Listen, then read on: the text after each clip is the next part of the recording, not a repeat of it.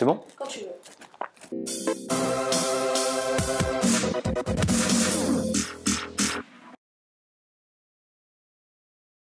Bienvenue dans Marche ou Crève, épisode 45, épisode avec un invité, comme à notre habitude, avec- en partenariat avec l'INSEAD. Et aujourd'hui, on reçoit Yann Léchelle de Snips. Salut Yann, Salut, ça va?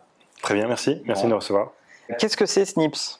C'est avant tout une société, 40 personnes, euh, la moitié des data scientists, euh, focalisés sur euh, la partie scientifique d'intelligence artificielle, et le reste sont des ingénieurs mobiles. Notre objectif, c'est de faire disparaître la technologie, donc ça c'est la vision long terme, en injectant de l'intelligence artificielle dans les objets connectés, à commencer par le smartphone. L'idée, c'est de, de recréer ce qu'on appelle le Personal Knowledge Graph. Mhm. c'est-à-dire cette information intimement personnelle, ces, ces moindres déplacements, ces moindres informations qui se retrouvent à la fois dans les emails, les contacts, Par opposition au social graph de Facebook, par exemple. voilà, qui est un, qui est un graphe un peu exogène, Mhm. mais les données intimement personnelles, ce sont celles qui sont à la fois implicites et explicites. Mhm. Les implicites sont celles qui sont inférées à partir du contenu. Mhm. Donc lorsqu'on a capturé toute cette information, eh bien, on peut déployer une intelligence artificielle qui va faire du sens de cette information personnelle et qui va permettre de créer des actions à valeur ajoutée. Y compris des choses dont on n'a pas conscience, du style, euh, j'avais l'impression d'être beaucoup au bureau, et en fait, je vais me rendre compte que je suis en fait beaucoup à l'extérieur parce que mon smartphone me donne mes ma géolocalisation, euh, alors que je n'ai pas rentré cette donnée. En fait, tu, vois, tu la récupères dans, tes- mes, dans mes infos personnelles. Absolument. Donc ça, c'est le genre d'information qui est, Ah, on va dire, euh, secondaire. que c'est un effet secondaire finalement de, de la collecte d'informations très intimes qui permettra peut-être de proposer des fonctions d'introspection. Mhm. Mais le premier objectif, c'est déjà de reconstruire cette mémoire, euh, l'équivalent de mon, de mon clone digital. C'est la catégorie des assistants intelligents. Euh, Mais notre approche n'est pas d'en faire une personne tierce. Mhm. L'objectif, c'est d'avoir une, une- une espèce d'augmentation digitale de soi avec un nouveau contrat. Tu fais mon surmoi. euh, C'est le surmoi, absolument. digital, en fait. Le surmoi digital. Ouais. Et pour ce faire, en fait, on a besoin d'avoir un nouveau contrat de confiance avec l'utilisateur, c'est-à-dire créer une zone de confort qui fait que l'utilisateur va accepter de partager à la fois l'accès à ses contacts, à ses calendriers, à ses emails, à ses messages, à ses moindres déplacements. Notre approche est de dire, en fait, les datas que l'on va capturer ne seront pas collectées par Snips. Ok. Donc Snips, Elle va aller où alors? elle reste sur l'appareil. C'est c'est l'approche radicale. D'accord. Euh, Donc toi, tu utilises en fait les traces de ces datas euh, pour fabriquer de l'intelligence, mais tu les laisses là où elles sont. C'est ça. Donc en fait, on va créer une abstraction sous forme de métadonnées euh, qui fait ressortir les points forts, par exemple, euh, du temps sémantique de la journée. Mhm. Donc on a tous un métro boulot dodo Mhm. et ça correspond à nos habitudes. Et ce métro boulot dodo, évidemment, les, les publicitaires aimeraient s'en emparer pour pouvoir ensuite nous cibler. Ça, c'est l'approche push marketing. Mhm. Et l'approche beaucoup plus endogène et, et qui sanctuarise les données privées, c'est l'approche que, que nous avons, qui permet de faire du pull marketing. C'est-à-dire qu'on remet l'utilisateur au centre de l'équation C'est une prise de conscience. c'est une prise de conscience et puis une, une recapture des informations qui nous sont très personnelles. Mhm. Donc aujourd'hui, on pense que la génération YZ euh, partage à outrance euh, et, et- et le fait volontiers. Ce n'est pas vrai. Elle partage à outrance sur les, sur les plateformes modèle biface, gratu- service gratuit et puis publicité, on va dire, de l'autre. Et en réalité, le produit, c'est l'utilisateur. Ils utilisent ces plateformes par manque d'alternatives. Ouais. Donc, ils le font à contre-coeur, et, et moi le premier, à chaque fois que j'accepte qu'une application cloud demande accès à mes données personnelles, je le fais à contre-coeur. Je veux utiliser les bénéfices de l'application, mais je le fais à contre-coeur. Oui, c'est une négociation. Moi, je dis souvent, c'est une négociation. Là intervient la confiance qu'on a d'ailleurs en, en- en la marque, en se disant, OK, quel bénéfice fonctionnel tu m'apportes Et du coup, je négocie à quoi je te donne accès. Tous mes contacts, mon agenda, tout ou partie, etc., etc. Et alors, je crois que vous êtes concrètement, pour que tout le monde euh, comprenne, attaqué à un segment particulier qui est aujourd'hui le déplacement, en fait. Oui. Euh, les situations de déplacement qui peuvent être largement optimisées par votre technologie, par exemple. Absolument. Donc aujourd'hui, on a une approche euh, produit où on va globalement découper la problématique, qui est une problématique large. Donc on va s'adresser en effet aux, aux notions de géographie, aux, aux notions de réseaux sociaux. Alors euh, Facebook est le réseau social explicite par excellence, mais il y a un réseau social implicite. Par exemple, là à l'instant, nous sommes deux et c'est un réseau social implicite. Mhm. Il se représente par le fait qu'on est assis côte à côte, Mhm. mais aussi parce qu'il y a des traces dans nos emails Mhm. ce réseau social implicite devrait être euh, inféré automatiquement par le smartphone qui soit dit au passage, n'est pas smart. Mhm. C'est Google qui est smart, c'est Facebook qui est smart, c'est Apple qui est smart. Le smartphone n'est pas si smart. Mhm. Donc nous, on veut lui rendre euh, euh, cette intelligence. Et on commence en effet par tout ce qui est géoloc. C'est-à-dire. Et concrètement, vous craquez quoi comme problème? Donc, on a, on a construit la base, le socle, euh, qui, qui, est une espèce de graphe informationnel personnel. Et l'équipe est très très forte en propriété intellectuelle sur justement les, les désambiguations des endroits. Mhm. Donc par exemple, on sait si euh, le, GPS m'indique la position ici, ici signifie en fait un rendez-vous, un rendez-vous professionnel. Pourquoi? Parce que pondéré avec euh, nos échanges professionnels, etc. Donc ce domaine finalement fait partie de l'intelligence artificielle, où on corrèle les informations, on fait émerger du contexte. Donc ce domaine s'appelle aussi la context awareness. Mhm. Et on le fait géographiquement pour pouvoir répondre à un problème très simple quelle est l'adresse? C'est la question. Quelle est l'adresse? Donc par exemple, j'ai un rendez-vous dans deux heures. Si je ne suis pas très organisé, j'aurai peut-être dans mon calendrier le nom de la personne que je dois rencontrer, l'heure évidemment, et la durée. Mais l'adresse, c'est quoi? Donc j'ai mon rendez-vous, je suis en retard, je clique sur le, calendrier, je trouve le rendez-vous, je n'ai pas l'adresse. Mince, quoi l'adresse? Je vais dans les emails, je ne trouve pas. Une minute plus tard, je vais dans les SMS. Quand les signatures, c'est une catastrophe en fait. Voilà, c'est ça. Mm. donc le rendez-vous n'est pas à l'adresse euh, de la signature, etc. Je vais dans mes SMS, je cherche, je trouve le nom du restaurant, mais mm. pas l'adresse. Donc je vais dans Google Maps, je fais un copier-coller, je cherche, je trouve, je fais un copier-coller dans Uber ou dans SNCF, RATP, etc. Donc tous ces croisements. En réalité, ce qu'on va faire, c'est qu'on va simplifier tout ça en te permettant d'identifier tout de suite le prochain rendez-vous, l'adresse, et de déclencher le Uber en deep link. Donc ça c'est un use. Tu n'as quasiment rien à faire. Donc en fait on va proposer ce qu'on appelle le rebundling. Mhm. les, applications mobiles correspondent à quelque chose d'assez extraordinaire qu'Apple a proposé, euh, on va dire massivement en 2007, mais ce n'était pas les premiers. On peut penser à Palm, les Palm, euh, mhm. Pilot, voilà. J'ai même eu un pion, un pion pour les plus vieux d'entre vous. L'application monolithique existait déjà sous forme euh, d'icône. Euh, et, Apple a démocratisé tout ça et a même permis le modèle de distribution des App Store, ce qui est merveilleux. Mais en réalité, dans un parcours utilisateur, ce unbundling crée beaucoup de friction. Alors tu dois être hyper content des annonces de la Developer Conference d'Apple récente qui ouvre beaucoup iMessage et tout un tas d'applications à des third parties d'autres applications qui vont pouvoir interagir dans les applications directement. Donc tu es en train d'envoyer un SMS, tu te dis, euh, tu reçois l'adresse d'un des potes qui te dit ah bah tiens euh, rejoignons-nous à ce resto etc. Avant il fallait que tu cliques, euh, que tu sors de iMessage, que tu ailles dans Uber, que tu copies-colles l'adresse etc. Mm-hmm. Maintenant il démocratise le 3D Touch, Uber arrive dans iMessage, etc. Ça va être, vous être utile, ça peut-être J'étais à la conférence, donc euh, deux choses essentielles ressortent de cette conférence. C'est que, d'une part, l'annonce d'Apple s'est faite autour de ce qu'on appelle le differential privacy, c'est-à-dire qu'ils ont mis les bouchées doubles sur la différenciation avec les autres acteurs du cloud. C'est-à-dire que leur approche est... Avec Google en particulier, parce qu'on ne va pas se mentir. D'un côté, tu as quelqu'un qui monétise euh, sur la data user, qui est mhm. Google en fait, et de l'autre côté, tu as Apple qui est à fond, surtout dans sa position contre le FBI, etc., dans le trust, dans le user trust. D'ailleurs, il finit la keynote comme ça. Oui, absolument. Ils ont commencé à 18 mois, à vrai dire. Mm. Tim Cook a annoncé cette, euh, cette initiative, et d'ailleurs, on peut la retrouver sur apple.com slash privacy. Mm. Ils l'ont annoncé, et sur cette version de l'OS, ils ont en tout cas commencer à faire de la pédagogie autour des techniques utilisées. Mhm. Alors c'est tout à fait particulier, c'est très même, même très limité en réalité, mais cela montre leur volonté de se différencier sur ce point-là, ce qui nous permet de valider notre modèle. C'est-à-dire qu'aujourd'hui, il n'y a pas encore ce dialogue véritable. Euh, On sent toute l'opportunité, évidemment. Et alors, l'ambition de Snips au global, évidemment, vous avez cette pratique, cette area là dans laquelle vous moi, je pressens qu'en réalité, vous expérimentez votre technologie sur ce, territoire-là, ce bac à sable, mm. mais on voit qu'il y a d'autres ambitions, en fait. Euh. La réalité, c'est que, et c'est notre vision, c'est de faire disparaître la technologie, c'est-à-dire la rendre beaucoup plus fluide, euh, ubiquitous, mm-hmm. ubiquitaire, c'est-à-dire intégrée à notre quotidien d'humain. Mm. Elle doit être euh, parfaitement intuitive un petit peu comme l'électricité est devenue quelque chose de tout à fait une commodité et avec peu de friction.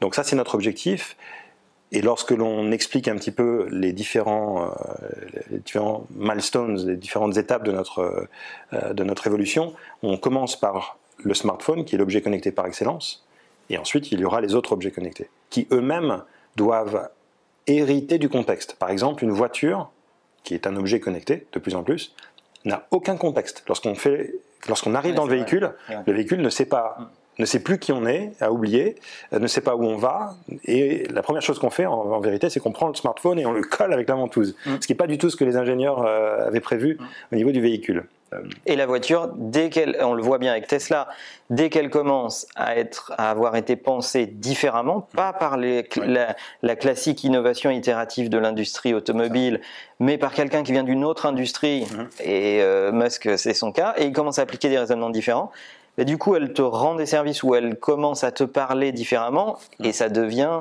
alors qu'on a fait 4 euh, cm de progrès. Enfin, c'est un, un, peu radical, mais enfin, ils ont fait beaucoup de boulot. Mais je veux dire, on est loin de la fin de l'aventure mhm. et c'est déjà extraordinaire. C'est-à-dire que déjà le rapport au véhicule mhm. change totalement. Et donc Snips va Snips fait partie de cette mouvance évidemment. Alors nous ne sommes pas un constructeur. Mhm. Euh, ce que l'on propose d'apporter à la fois aux véhicules euh, connectés, mais aussi euh, à la domotique. Mhm. La télévision, par exemple, est un autre objet qui manque de contexte. Moi, je ne comprends toujours pas, nous, dans notre catégorie de communicants, en fait, mhm. euh, plutôt de cette génération digitale, pourquoi tout le monde voit les mêmes pubs au même moment quand on regarde un live? On est en plein euro de foot, ben, je comprends pas qu'on ne target pas les pubs. Ouais que quand c'est moi qui regarde un match euh, de l'Espagne mm. ou quand c'est un pote qui, qui de, ou mon père qui regarde un match d'une autre équipe, on voit les mêmes publicités alors qu'on n'a pas le même âge, on vit mm. pas dans la même ville, on n'a pas euh, les mêmes préoccupations c'est pas normal quand tu y réfléchis. une espèce de gap énorme entre les médias massifs historiques et puis tout ce qu'on est capable de faire par les technologies. Et la rencontre entre les deux est encore complexe. Et vous allez aider à résoudre ça, en fait. C'est l'enjeu, en réalité. Je pense qu'il y a même plusieurs versions euh, du, push marketing. Mm.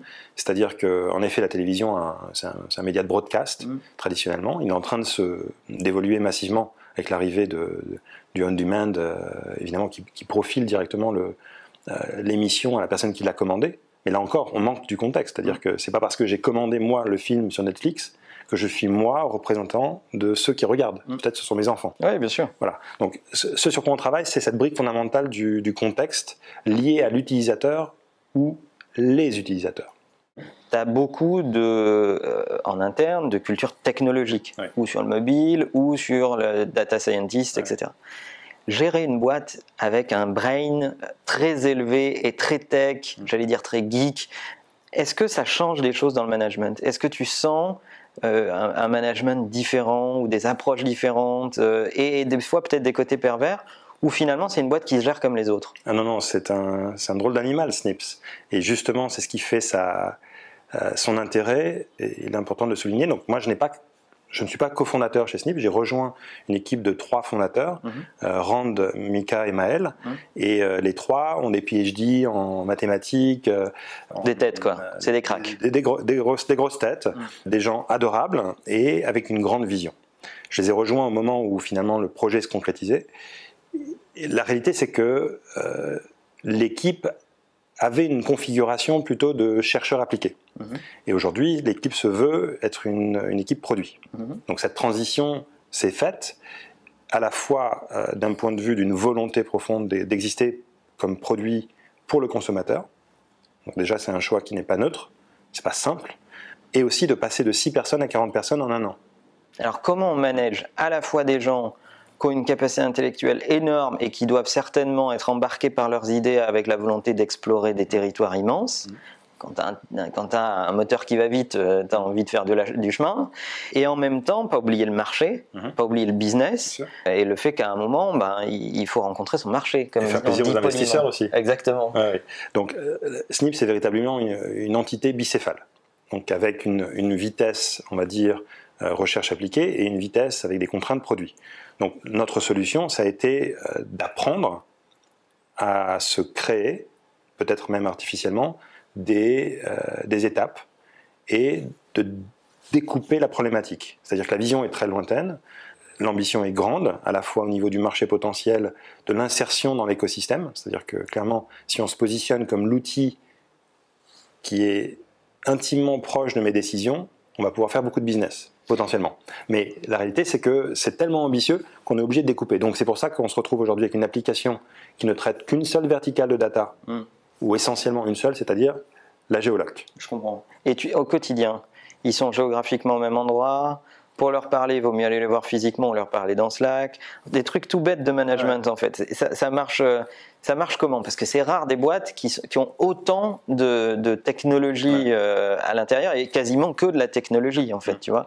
En réalité, les chercheurs ont plutôt une fibre éthique. Mhm.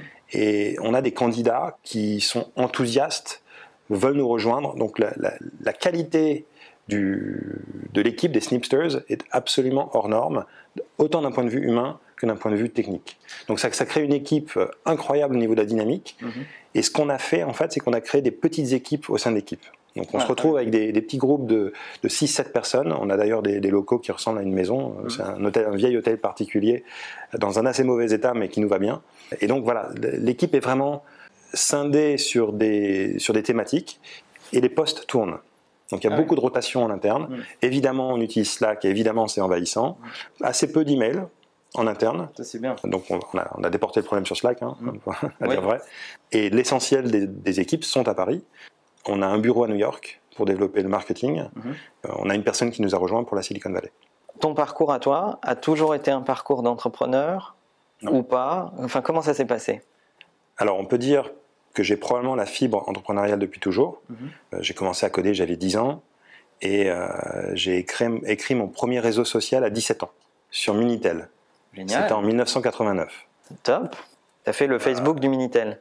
Mais euh, oui et non, parce qu'en fait les réseaux sociaux existent depuis toujours. Mhm. Dès que depuis l'existence de l'Internet, entre les, les chatrooms, les forums, les BBS et, et autres, c'est juste que voilà, j'avais accès à une technologie qui m'a permis de créer un système avec un login mot de passe pour les gens qui se connectaient sur mon Minitel. Donc les gens appelaient mon numéro chez moi. Le, Minitel servait finalement de, modem et de serveur. Mon ordinateur prenait la main, envoyait des pages, proposait un login mot de passe, un, wall, etc., Donc voilà, c'était un produit. Tu avais déjà une espèce de volonté créative ou créatrice euh, euh, en toi, en fait. Quoi. Oui, et ça, je l'ai fait avec, mon cousin. donc nous étions deux sur ce projet et on a vendu des licences on va dire en B2B, c'est-à-dire on vendait la licence qui permettait de faire soi-même son, ah, son, réseau social. À 17 ans À 17 ans, voilà. Donc première partie de carrière plutôt d'ingénieur, où j'ai travaillé dans, les logiciels financiers, dans les dessins animés, chez DreamWorks, finalement pour, euh, pour décider à la fois de compléter, mais aussi pour euh, faire une pause, une année sabbatique euh, à l'INSEAD, mhm. pour m'équiper des notions business. Et donc en 2001, je deviens entrepreneur. Euh, on peut dire entrepreneur en série ou presque entrepreneur professionnel parce qu'au bout d'un moment, en fait, c'est un, exercice. et il s'agit d'aligner les étoiles, hum. donc les budgets, les équipes. Euh, et donc voilà, j'ai monté plusieurs euh, projets, j'en ai vendu quelques-uns.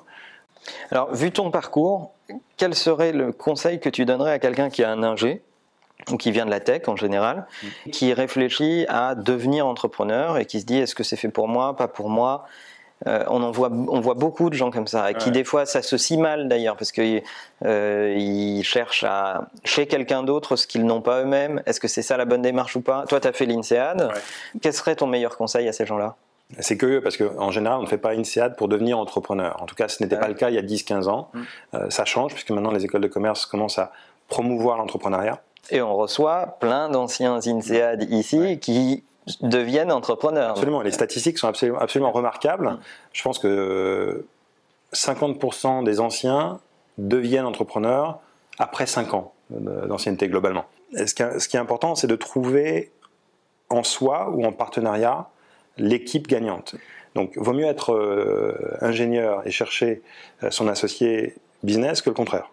Parce que le contraire, c'est beaucoup plus difficile. Donc, Wozniak, Jobs. Voilà, par exemple. Mais euh, aujourd'hui, la donne est différente. C'est-à-dire qu'il est beaucoup plus facile de commencer des projets, il est beaucoup plus difficile d'exister, notamment en B2C. Mm.